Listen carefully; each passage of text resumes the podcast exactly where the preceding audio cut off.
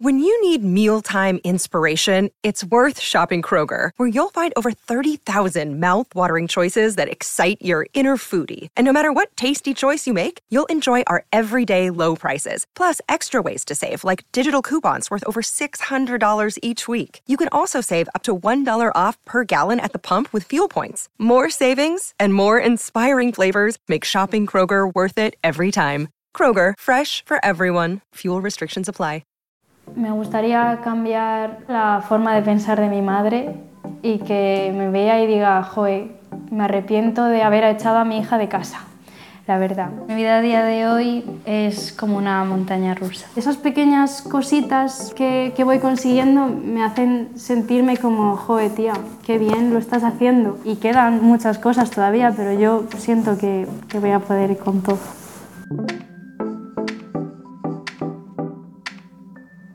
Soy Mica y estuve en un centro de menores. En mi primer centro de menores entré estando con exámenes finales de primero de bachillerato y cuando se lo conté a mis amigas del instituto se quedaron como que ¿qué haces? O sea, ¿dónde te han metido? Y dejaron de hablarme de un día para otro. La gente tiene una idea errónea de lo que son los centros de menores porque muchas personas solo ven chicos conflictivos cuando realmente esos chicos conflictivos están ahí porque lo han pasado mal en sus vidas han tenido carencias que, que, les ha afectado y no es justo verlo así porque tiene muchísimo más trasfondo. Estuve dos años y dos meses aproximadamente en los centros en los que estuve. Primero estuve en uno que es el de Hortaleza. Ahí ven un poco, valoran tu situación y ven si te pueden ayudar para que vuelvas a casa con tu familia, que sería lo ideal, y si no funciona, te acaban derivando al centro de larga estancia. Recuerdo con mucho cariño a mi primera compañera de habitación en Hortaleza. Una vez en la habitación haciendo mis deberes de inglés, de estos típicos del workbook, había una foto que era como unos grillos rebozados en chocolate. Y claro, yo cogí y le dije, tía, mira qué fuerte esto, qué, qué pinta tiene, madre mía, qué horror. Y coge y me dice, guau, pues ese es mi plato favorito. Y yo como, ¿qué dices? Hubo un choque cultural tan guay y tan...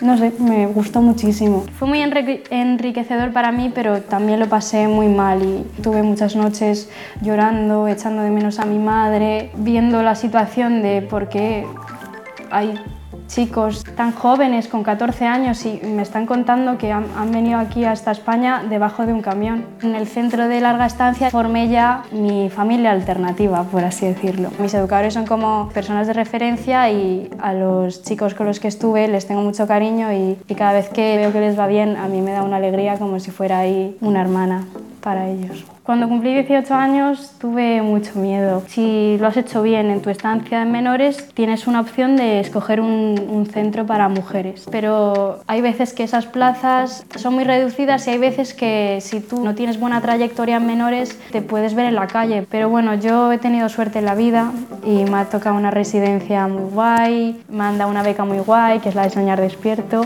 Ya tengo todos mis papeles en regla, ya tengo mi trabajo, ya me he hecho el primer año de carrera. Me encanta lo que es el periodismo porque siento que con ello puedo, puedo llegar a cambiar las cosas y dar a conocer este tipo de realidades que mucha gente no, no sabe. Escribir algo sobre el centro y que la gente diga, joe, lo he vivido. Me gustaría hacerle llegar un mensaje a, a, todos los chavales que estén ahora mismo en un centro de menores. Las cosas que ha vivido no las ha vivido cualquiera y, eso le hace ser especial y eso hace que, que tenga un, un, poder dentro que, que no tiene otro chico convencional que ha crecido en su casa, por ejemplo. A mi yo del pasado le diría que, que eres genial. no te avergüences de nada, que eres la hostia, que tires para adelante con todo porque vas a llegar muy lejos.